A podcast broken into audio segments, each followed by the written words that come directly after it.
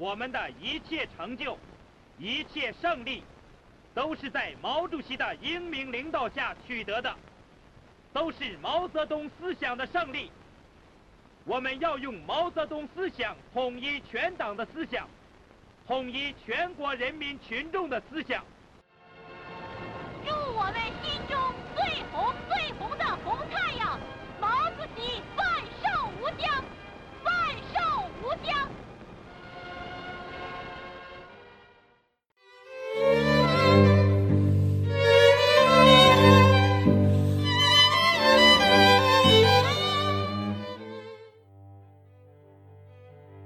欢迎收听阅读 Tango 书笔鉴赏会，我是圣林。今天要介绍的书，我真的觉得超级精彩。好了，虽然我每一本书都说很精彩，可是这一本书真的，大家麻烦去看一下好不好？就是这样的书，如果市场反应很平平的话，我觉得很可惜。真的是一本厉害的书。然后我想先特别讲一下，我在读这本书的时候，觉得很多地方都很有意思，就是有一些包含冷知识，然后跟一些历史的脉络嘛，我就分享在现动。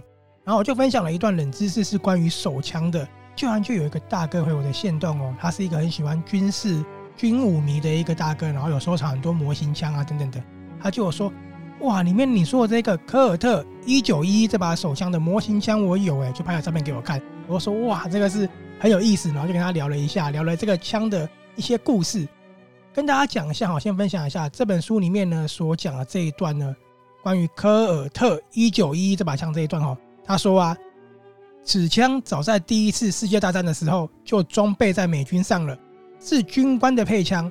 到了二战后期，作为军事援助，大量的进入到了中国。有兴趣的读者可以看一看电影《让子弹飞》，因为马匪姜文双手持枪，那就是大眼撸子，就是科尔特一九一一。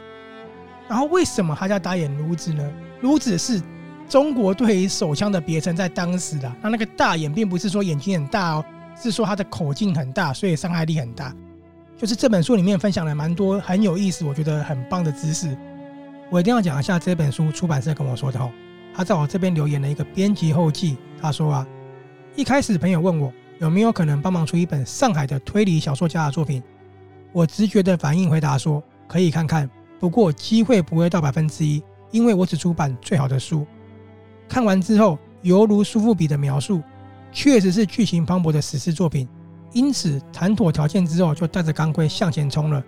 很遗憾的是，宣传的力道有限，很难让读者明白这是多么有意思的一本书啊！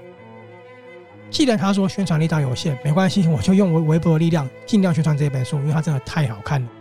尤其是看了他说带着钢盔向前冲了，这种感觉我真的是很感动。其实我常常在想，台湾市面上有些书很热卖，但是呢，有很多很厉害的书，很好看的书籍。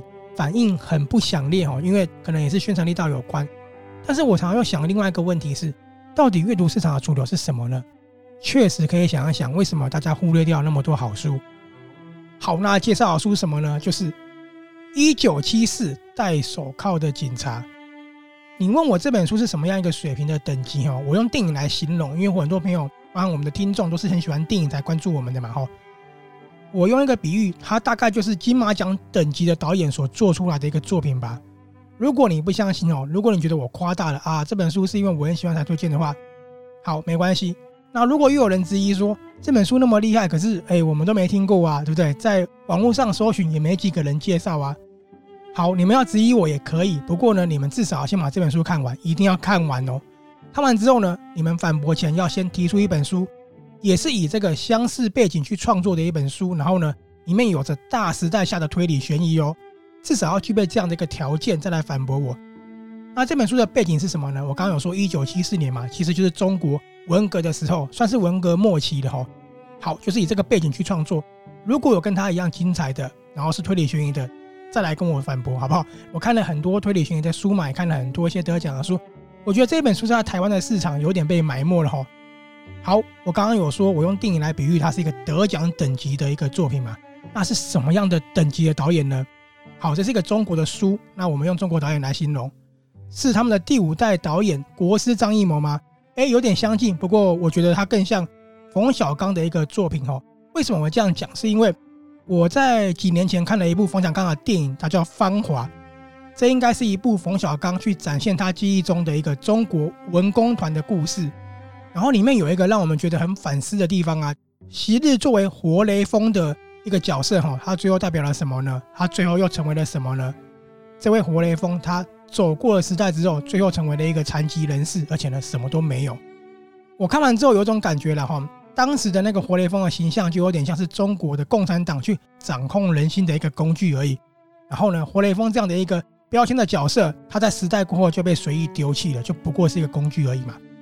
我看这一本《一九七四戴手铐的警察》有一种相同的感触，所以呢，我拿毛杰这个书的作者叫毛杰哈，去对比冯小刚，哎，没错，而且还不止这样子哦，它里面还带有一个姜文般的幽默。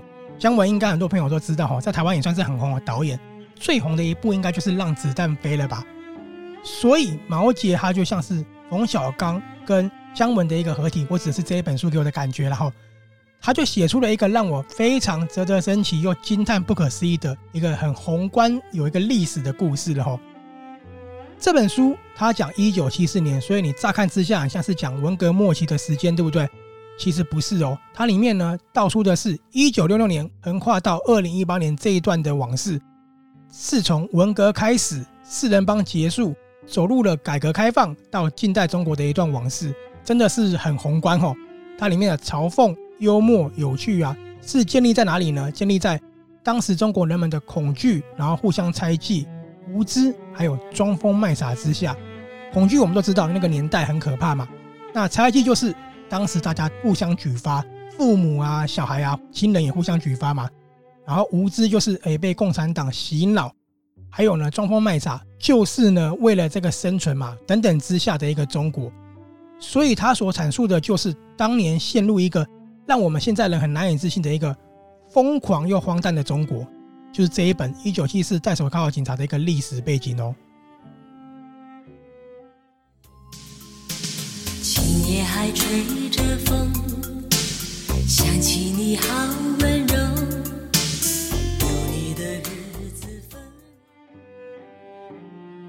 今天放的歌是来自于梅艳芳的《亲密的爱人》吼，因为里面有一个很棒的爱情戏。好，我们开始讲故事了。故事从什么时候开始呢？它其实是倒过来讲的吼，从二零一八年开始，由姑姑对侄子跟他说了，其实你有两个姑丈。怎么有两个姑丈呢？没错，两个姑丈，一个呢是血缘上的，一个呢则是情分上的。所以究竟怎么一回事啊？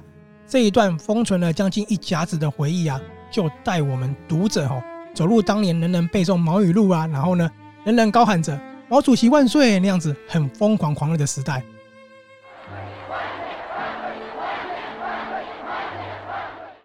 最珍贵的礼物，也难以表达我们对毛主席的无限忠诚、无限崇敬。千言万语凝成一句话：祝您老人家万寿无疆。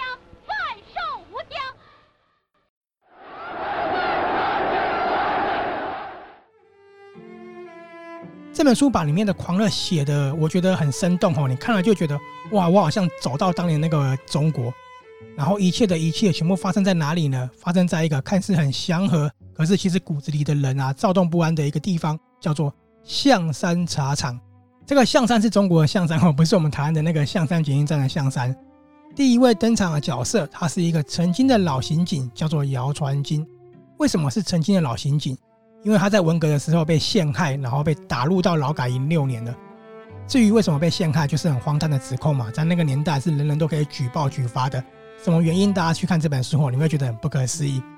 好，他就是劳改犯了，不是警察了嘛？可是这时候象山茶厂发生了一起很微不足道的事件，就是猪头失窃案。顾名思义，就是一个猪的头不见了。好，我们现在听起来觉得哇，猪头失窃。没什么嘛，哎，可是你要知道，在一九七四年的中国，猪头很昂贵的，好不好？一只猪，大的节日，然后重大时刻才有办法出来的嘛。所以有人偷走了猪头，也算是蛮严重的事情哦。这时候茶厂的人就很躁动不安嘛。茶厂的主任毛主任就觉得我们一定要把凶手揪出来，因此啊，姚传金就被从劳改营去借调出来办案哈，说是协助探案呐。可是因为他的身份很特殊，我有说是劳改犯嘛。所以他是需要被特别关照的，就是怕他逃跑，怕他惹是生非。就有两个人，两个民兵去看守姚传金，一个是男生叫做战小君，一个呢是女生叫做齐海文。其实姚传金本来觉得说，哇，这样能够脱离劳改营，放松一下嘛，然后享受一点办案的特权，因为大家都需要他赶快破案嘛。结果没想到啊，一开始只是猪头失窃案，随后引发的一些骨牌效应，居然一件接着一件，然后越滚越大了。先是枪支失窃案，然后茶厂的仓库莫名其妙起了大火，还烧死了两个人哦。再来就是一个惊天动地的大事了，曹寡妇，茶厂的曹寡妇居然遭到枪杀。哇，这件事情就引起茶厂人心惶惶，而且呢，大家都在议论纷纷了。既然死了人了吼，而且是被谋杀，肯定是压不住了嘛，一定要向上呈报，然后上头要派人来查案哦。可是令大家觉得人心惶惶的事情又来了，因为我说那个年代是文革吼，大家要背诵毛语录，要说毛主席万岁。他们很重要一件事情是什么？要破四旧。产阶级文化大革命是我们伟大的领袖毛主席亲自发动的，全国革命人民热烈响应毛主席的号召，掀起了轰轰烈烈的文化大革命的高潮。我们坚决听您的话，决心以解放军为榜样，按照党中央的十六条办事，把无产阶级文化大革命进行到底。居然在这个时候，四旧的物品啊，一个接一个出来了。哇塞！这时候开始吼，大家觉得说，是不是有人要造反了？然后就很多声音啦，从反革命分子出现了，有人要搞破坏了，到更夸张的，大家给我听好，阶级的敌人要猖狂的进攻了，就整个把茶厂闹得天翻地覆的吼。从一个猪头失窃案到枪支失窃被谋杀，四旧物品出现，演变成了有人要造反了，有人在密谋反革命事件了吼。其实啊，这整个疯狂的思绪只是开始而已哦。因为姚传金啊，跟郑小君还有齐海文他们三个人并不知道，接下来死的人会更多哦。其实一切真的都是从偷猪头案的一个事件引发的，然后再从枪支失窃案呢引发了大爆炸。但是枪支失窃案其实本来只是一个偷窃者无心的行为，当然这个行为既然打开了利益哦，指的是利益跟欲望嘛。还有呢，就是诸多猜疑。跟反革命分子的反动因子哦，全部都躁动不安，开始翻腾了。所以这件事情呢、啊，当然让茶厂的老大毛主任非常头痛嘛。好，那姚传金这时候就觉得啊，这个事态已经太严重了哈，出乎我自己的能力所及了。所以呢，我一个人有限，不过我既然帮你查出了猪头失窃案，对不对？证明我有能力嘛。那我跟你讲，再找一个帮手，绝对能破这个枪支失窃案跟凶杀案的。好，这个帮手是谁呢？也是劳改犯，整个事情就真的是越来越夸张了。但是呢，我们说夸张，那个年代，说实话吼，能够办案的警察真的不多，全部都只是一个文革起来的警察，而真的有能力办案的警察，全部被抓去劳改了嘛。所以毛主任才知道说啊，真的厉害的人可能都在劳改营。好，姚传金就借此呢，找来了当年的昔日战友，叫做秦志玉吼，他们一同呢来茶厂办案，同时呢，其实也是叙旧了。兼职破案而已，因为其实他骨子里打的算盘，当然也是让老朋友来脱离苦海、脱离劳改营，然后稍微放松一下。队伍就加上了秦志玉嘛，所以有谁呢？姚传金、秦志玉，还有原本的两个民兵齐海文跟战小军，四人破案团队就此成立了吼。但是随着杀人凶手的出现，就让县公安局直接派专人的专案小组前来调查了吼。所以姚传金他也有一个压力，是必须让县公安局派来的专案小组来之前呢，看能不能赶快破案，不然他的权力可能就被架空了。可是杀人凶手的出现，大家都说他是象鼻神哦。象鼻神是什么呢？就是我们看到印度神话的象鼻神。为什么大家会说凶手是象鼻神？这件事情就是引起了大家一个很大的猜疑嘛。但没想到啊，当专案组的组长魏龙根他来之后啊。开始就对姚传金这个人哦，觉得看不顺眼，也产生了很多的猜忌，因此姚传金也开始深陷了一个可能是凶手的猜忌风暴里面的。也不是无影踪，世事想你太浓，怎么会无时无刻把你？好，这里我跟大家讲一下。当年真的很疯狂啊！那一天呢，有一个养蜂人，他被通报了。通报什么呢？就是他有四旧的东西，然后他也是一个嫌犯吼。他当然就遭到了批评嘛，还要写检查。他要做一件事情哦，公然在广播下宣誓。这个在广播下宣誓就有点类似我们现在讲直播给大家看一样。他宣誓什么呢？他说啊，我被腐朽的资产阶级所腐蚀了，沾染了好逸恶劳、贪图享受的坏毛病。我一定要好好学习马列主义跟毛泽东思想的，深入展开，批林批孔，重新做人，努力工作，为象山茶厂的职工们，为广大同志们多生产蜂蜜、采野蜜、多采蜂果。为无产阶级革命的事业奋斗终身，就是这样子吼，要一直宣誓说我们要为无产阶级奉献呐，我们要效忠毛主席思想啊，毛主席万岁啊，这样子公然的宣誓吼，在当时一定要做这件事情。我们的伟大导师、伟大领袖、伟大舵手，我们伟大的统帅毛主席，阶级文化大革命的熊熊烈火，是您。在资产阶级反动路线兴风作浪的严重时刻，为我们驱散了迷雾，拨正了船头，指明了航向。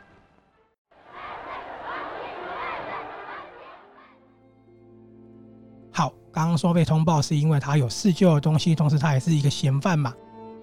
可是那一天呢、啊，养蜂人居然被人一枪从后方打死了，而且子弹呢穿过了心脏，横尸山林。这个是曹寡妇死后的第二具尸体。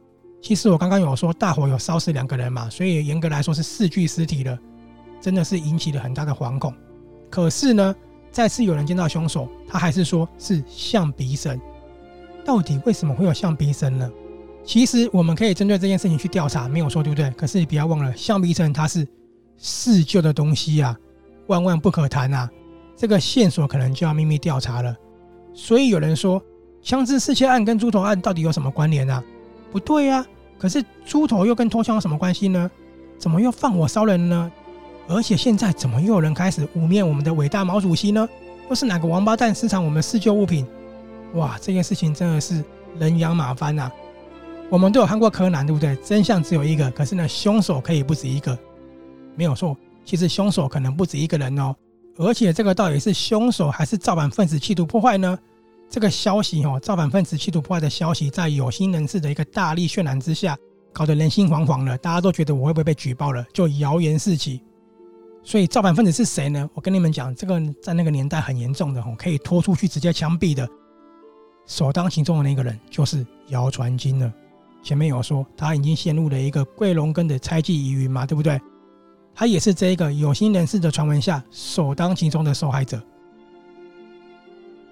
我们坚决遵照您的教导，关心国家大事，把无产阶级文化大革命进行到底。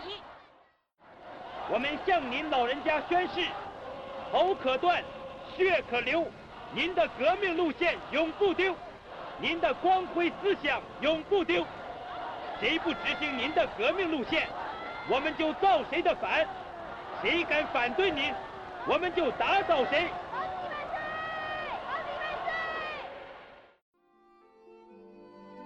其实我必须说了，这个时代的荒唐，它已经注定了所有人的命运了。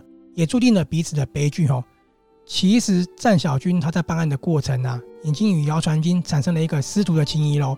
明明是看管劳改犯的，可是他们一路办案的时候，居然对他产生了敬佩之意了。他也发现说，他真的有能力的。反而是那些坐拥大位啊、上位的人啊，吼，在文革上位的人，根本就是废物，好不好？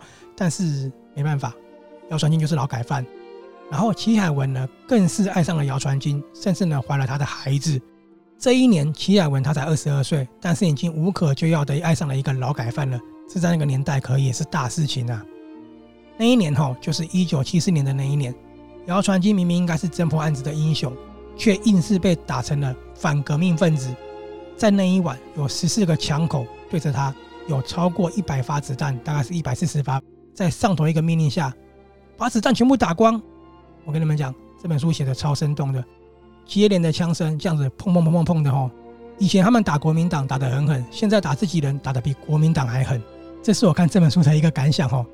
姚传金在那一晚就被打成了蜂窝了。姚传金也承认直指他那个未曾见过的血缘上的姑丈了。没有错，听到这里大家可以知道，姑姑就是齐海魂，姑丈就是姚传金。爱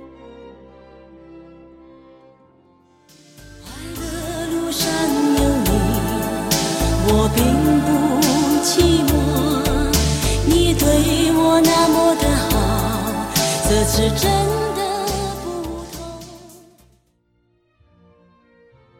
这一段回忆其实说的哈，不是一九七四年而已。透过人物的关联呐，里面人物很多，他们彼此的关系还有彼此的对话呢，还娓娓道出了两件事情，应该是两件大事啊。一个是一九七一年的七尸惨案，另外一个是前一年一九七零年的。张三千惨死造反派的枪口，造反派也是文革当时里面蛮活跃的一个派系哦，在这本书里面有写，我就不多做介绍了。好，这两件事情再加上一九七四年的茶厂事件嘛，其实作者说的不是命案哦，是文革里面的疯狂。这三件事情呢，从一九七零年到一九七四年啊，这超过十多具的尸体，其实只不过是时代下的缩影而已。他说的就是当年哦，咱们为了伟大的毛主席，为了革命啊。我们要努力的奋斗，我们要觉得清楚一己。好，这些人的死，他们是死有余辜的，而且死不足惜的，因为他们企图造反，他们呢污蔑我们的伟大的毛泽东。但事实真的是这样子吗？有很多人就这样子随便的惨死了，而且呢连墓都没有，就随便葬了吧？您的伟大思想是革命人民的命根子，在您的光辉思想的旗帜下，我们组织起。浩浩荡荡的无产阶级文化革命大军，去夺取新的胜利，完成您老人家交给我们的伟大的历史任务。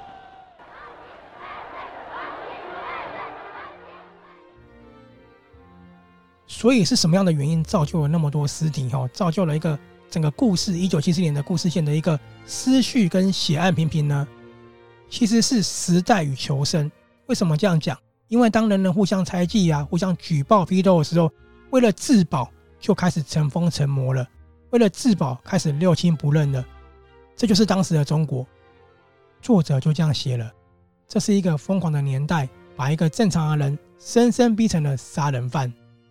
我一定要讲哦，故事里面的角色的年纪哦，人物的年纪啊，他们是生于文革以前的，所以他们的背景当然是经历过了文革思想改造。还有人当然是遭到了批斗跟清算嘛，有人死了一家子，然后有人还因为我的背景是根正苗红哦，所以翻身了。根正苗红这呢，我也不多做介绍，大家看这本书就知道了哈。当然也有人无私奉献给党，奉献给伟大的毛主席，引以为傲的。所以里面每个人他都经历过这个年代，可是呢，每个人的境遇跟每个人的决定都不同。但是随着四人帮下台，文革结束之后啊，就算你当时很引以为傲的，再多的风光。最后呢，在故事你也会看到，只剩下唏嘘了哈。当人们被灌输了洗脑思想的美丽幻影化成泡沫之后啊，我跟你们说，你看这本书会看到哈，昔日风光的爱国者早已经被政府抛弃了，很多死的死啊，穷的穷，基本上大部分的人都是孑然一身的等死哈，等待老去，只剩下回忆了。看到这里，为什么我就说想到了冯小刚的芳华了，就像活雷锋一样嘛。时代过了后，另外一个派系来了，你就。不重要了，所以当年的风光，当年的信仰，真的有用吗？这个是我看了之后觉得很唏嘘的一件事情。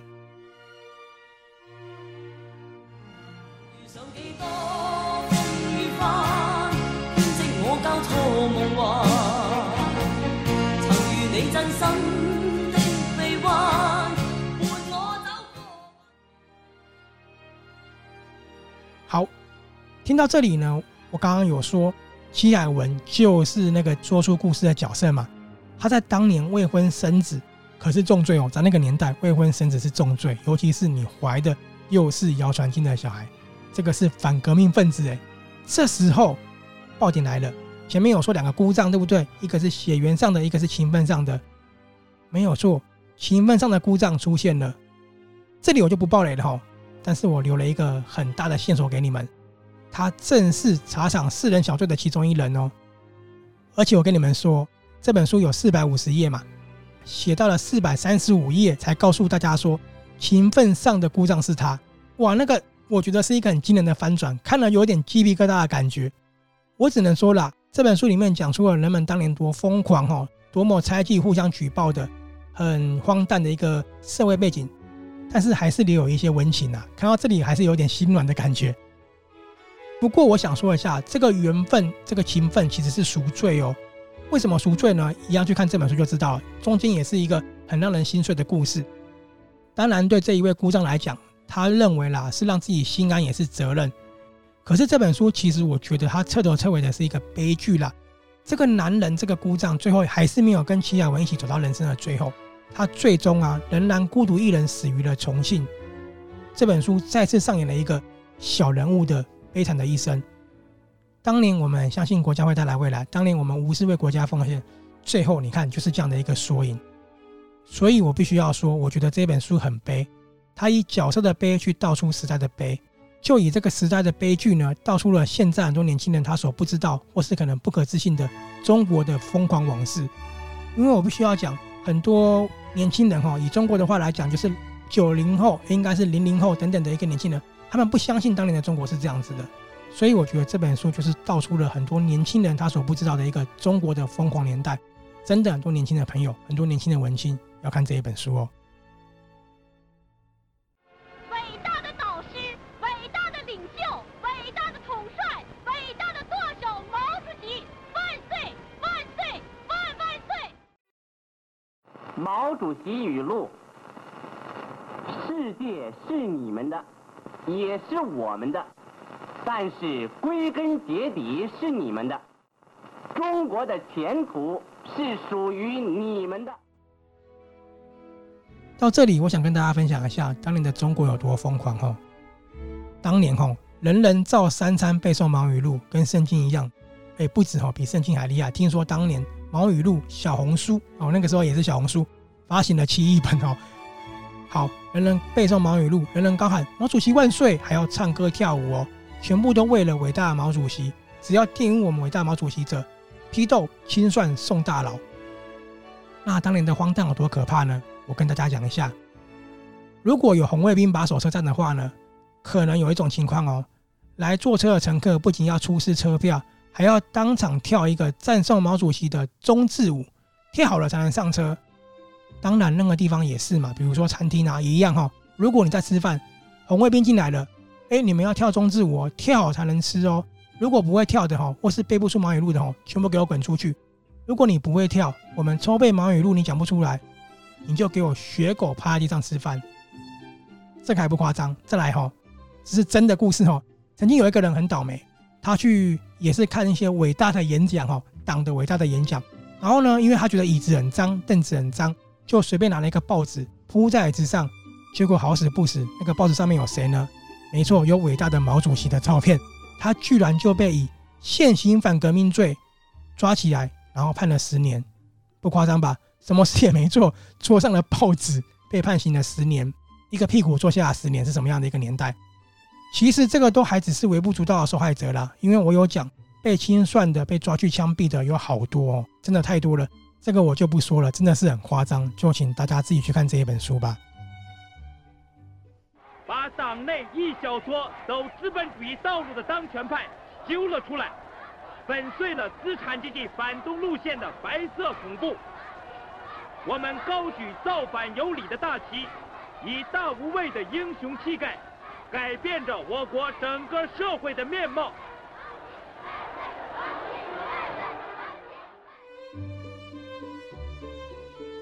所以当年呢，在一九七四年的象山茶厂里头，劳改犯充当警察的姚传金，还有看管他的两位民兵齐海文、赞小军，茶厂的主任毛主任。养蜂人张家业，还有曹寡妇啊，民兵队长陈学贵，队员马文才，女队员宋华梅，磨豆腐的耿老七，一同探案的秦志玉，还有我说的组长桂龙根等等的。这本书里面的角色很多很多，我刚刚一次讲出来，如果听不清楚的话，可以回放或者是看我的文章。好，这些那么多的角色为什么提出来呢？仔细听好哦，在那个年头，在一九七四年，死了超过一半。可是这本书里面没有什么变态杀人狂，只因为大家活在了一个很疯狂的中国里头啊。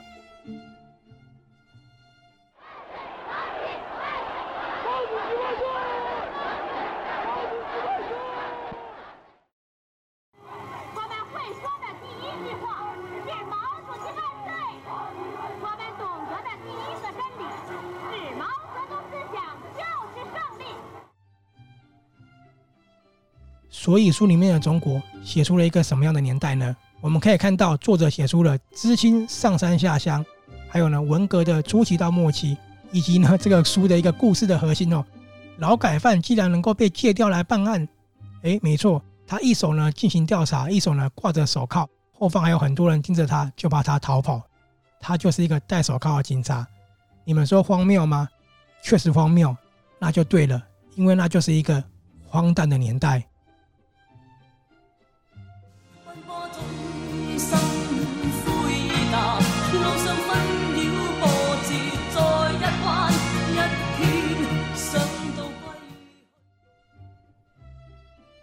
听我讲完这边的时候，有没有觉得这本书真的是很精彩，对不对？好，这里我要跟大家做一个我对这本书的心得跟总结了哈。一九七四年戴手铐的警察很特别哦，作者用当代的视角去重回那一个中国，让读者像侄子一样啊，听姑姑讲了一场很生动的故事。而且作者在写作的笔法上啊，也比较贴近近代文学。我的意思就是，他增添了很多的易读性跟幽默感。同时，也献给了读者很多不少当年的文化跟知识，比如说枪支啊、饮食啊、食衣住行啊等等的。就像我开头讲的枪的那个故事嘛，大眼撸子，还有里面讲到咖啡哦，诶，在文革那个年代，其实咖啡被禁止的，可是他们怎么喝咖啡呢？里面有写出来，他们一直都喝咖啡，真的很有趣哦。好，这里跟大家再补充一下，我觉得书里面很有意思，对我来讲是一个知识的吸收哈。一九四四年五月，中国远征军展开了滇西大反攻，渡过了怒江。在腾冲战役之前，必经的一个路叫做高黎贡山，与日军展开了激战。这个呢是整个二战中海拔最高的战场，也被称为云端战场。条件极其恶劣，除了漫长的雨季之外呢，还有气候多变，经常中午还是夏季，到了晚上就是冬季喽。而且很多穿着单衣的中国士兵啊，就是很单薄衣物的中国士兵，在晚上睡觉的时候。被活活的冻死了。还有，一九四零年代，德军横扫法国，英法联军兵败如山倒，几乎被德国人包了饺子了。包了饺子就是包围的意思，并有了名垂二战史的敦刻尔克大撤退。这个大家有印象哦，因为诺兰以这个题材拍过一个电影。好，撤退过后，英国陆军的武器告急，几十万人很多都是空手撤离的，无论轻重武器都扔在了海滩上。美国人就把仓库里用油脂存封的一战时期的步枪大量提供给英军，以解燃眉之急。所以说，这把枪从一战到了二战，证明了什么呢？只要枪保管得好，都还是能用的。好，书中类似这样的知识还有很多啦。我刚刚讲从食衣住行都有嘛，我真的很喜欢吃的哈，饮食的跟咖啡那一段，这样子让这一本书在很沉重的议题下，仍蕴含了十足的娱乐性。也如同我说的啊，故事里面的象山茶厂角色非常非常的多，可是都不难记，因为每一个个性都很鲜明，每个角色都传递出了从文革开始啊，每个人所经历过的一个故事哈，每个人所经历过的悲欢离合跟中等爱国。当角色透过自己的经历啊，拉出了时代，这本书的故事就不仅于一九七四年而已了。然后很有意思的是，我很喜欢这个写法，一开始我们是侄子听姑姑讲故事嘛。但是也以二零一八年寻找姑丈姚传金的尸体作为一个结束。哎，这个尸体已经消失了五十年了，现在还在吗？还要找他的尸体吗？荒唐吗？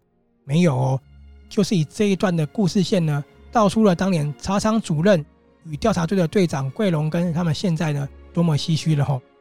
然后也风趣的去传达出年轻一辈对当年写新中国的无知与愚昧。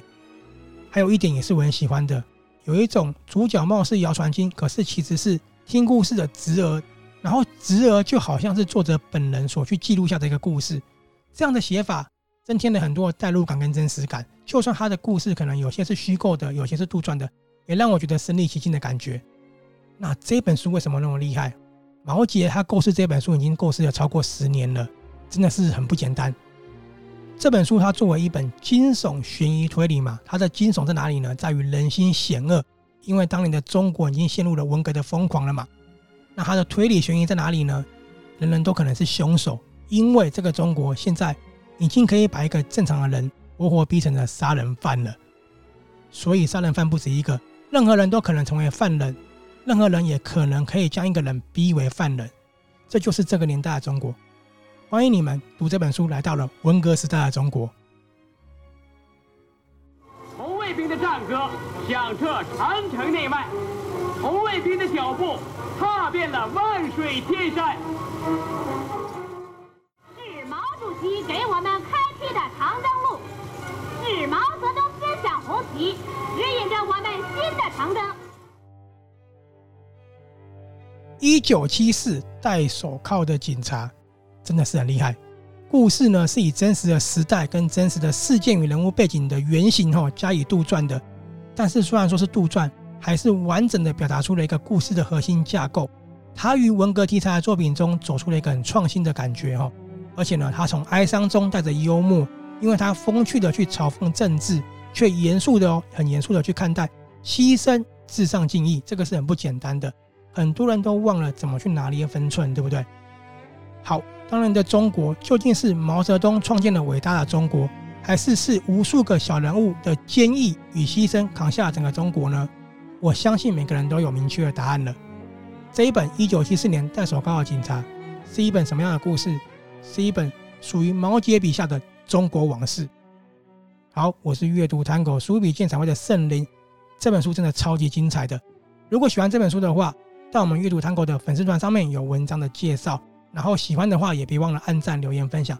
同时，如果喜欢这期节目的话，来跟我们互动一下哈，点上五星好评啊，或是聊聊你对这本书的看法，或是有些疑问都可以的。这本书是由什么出版社出版的呢？是明治工作室所出版的。然后作者是毛姐，真的推荐大家去找来看。今天放的歌除了《亲密爱人》之外，应该也有朋友听到另外一首歌曲，对不对？可是老港片的朋友应该都知道了，《夕阳之歌》。放这首歌只是因为我喜欢老港片。我觉得老港片风华绝代，真的非常好看，就像这本书一样。我是阅读探狗书笔鉴赏会的圣灵，我们下次见喽，拜拜。